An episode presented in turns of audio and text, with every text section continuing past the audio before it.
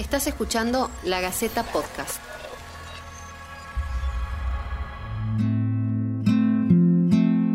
En 1991, el entonces presidente Carlos Menem firmó el decreto 8191 que instituye a San Miguel de Tucumán como capital del país durante los 8 y 9 de julio.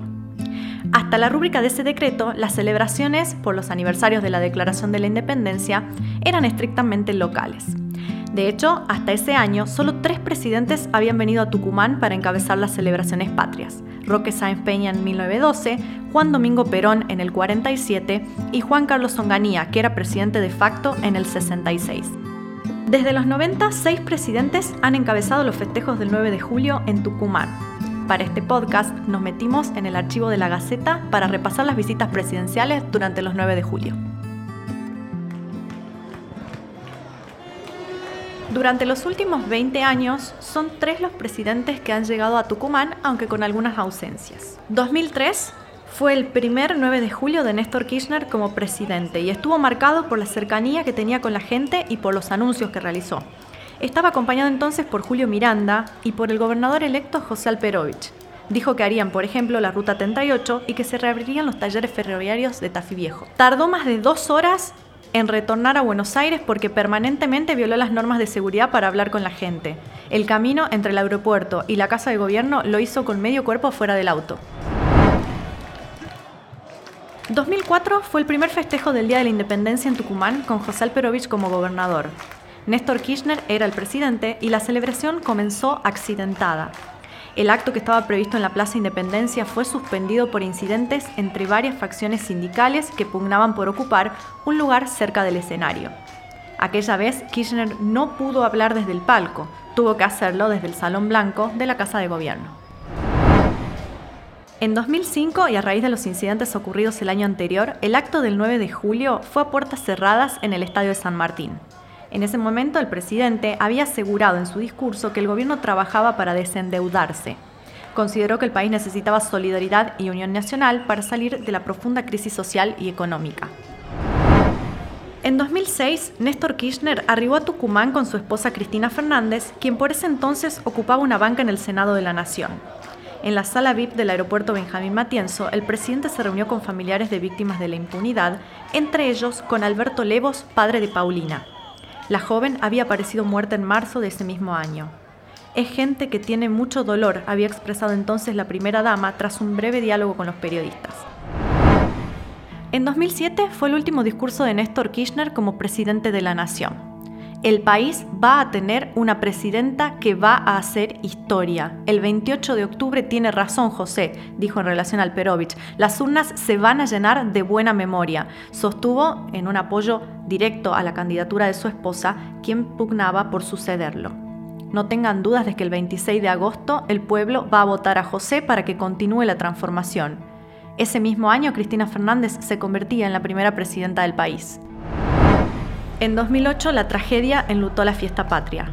Como en 2004, el alperovichismo vio empañada su recepción a la comitiva nacional.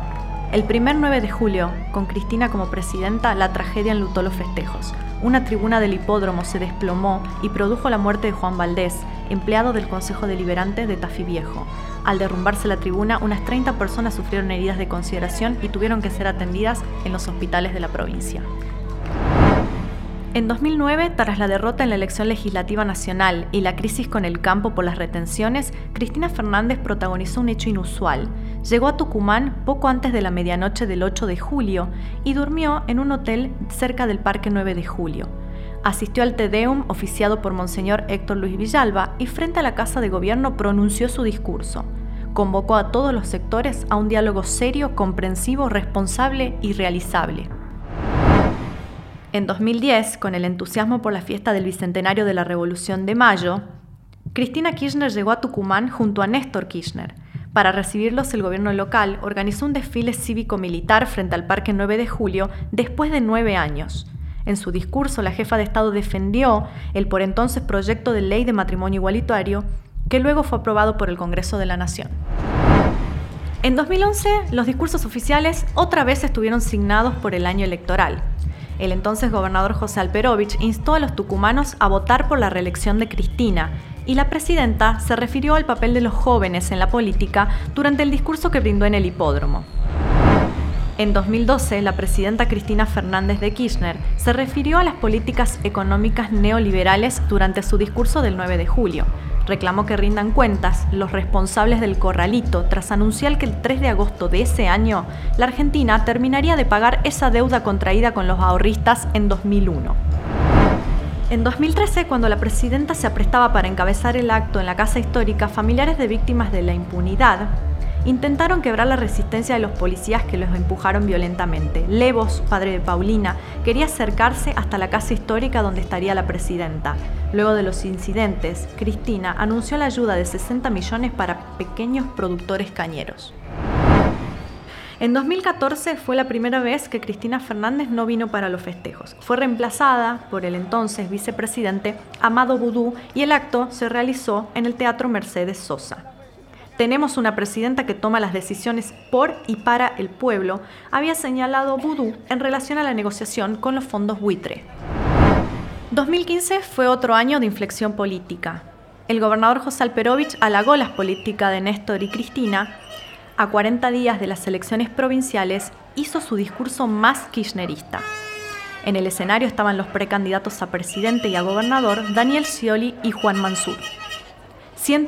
Orgullo de haber cumplido con mi deber, comenzó el mandatario provincial. La jefa del Poder Ejecutivo Nacional había reprochado sorpresivamente a Alperovich. Yo, la verdad, José, no me siento con el deber cumplido. Siento que todavía faltan muchas cosas. Será porque cuando uno es militante nunca está conforme. Si no, dedícate a otra cosa, había retado Cristina.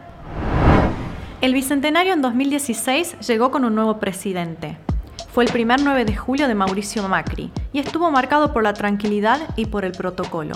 A siete meses de haber asumido, se mostró cordial con el gobernador Juan Mansur.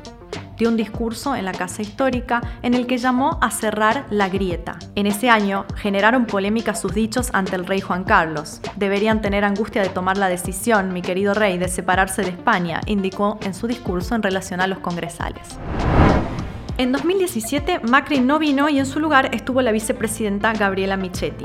Los festejos que encabezó el mandatario fueron en el puerto de Hamburgo, en Alemania, a bordo de la fragata Libertad, junto a sus tripulantes. Había participado allí de la cumbre de presidentes del G20. En ese año, un grupo kirchnerista escrachó a la vicepresidenta en la catedral.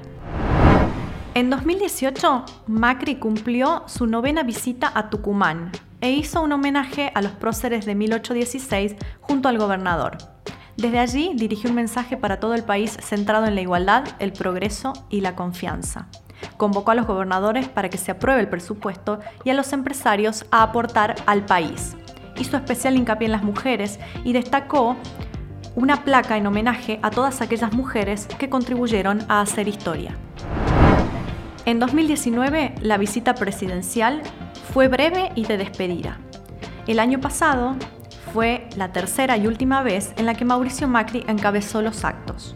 La comitiva estuvo solo 45 minutos en Tucumán, una de las visitas más cortas de la historia. Macri viajó a Buenos Aires para participar del desfile en la ciudad de Buenos Aires. Antes, dio un mensaje con fuerte contenido político y dijo que no hay marcha atrás cuando un pueblo está decidido a ir en una dirección.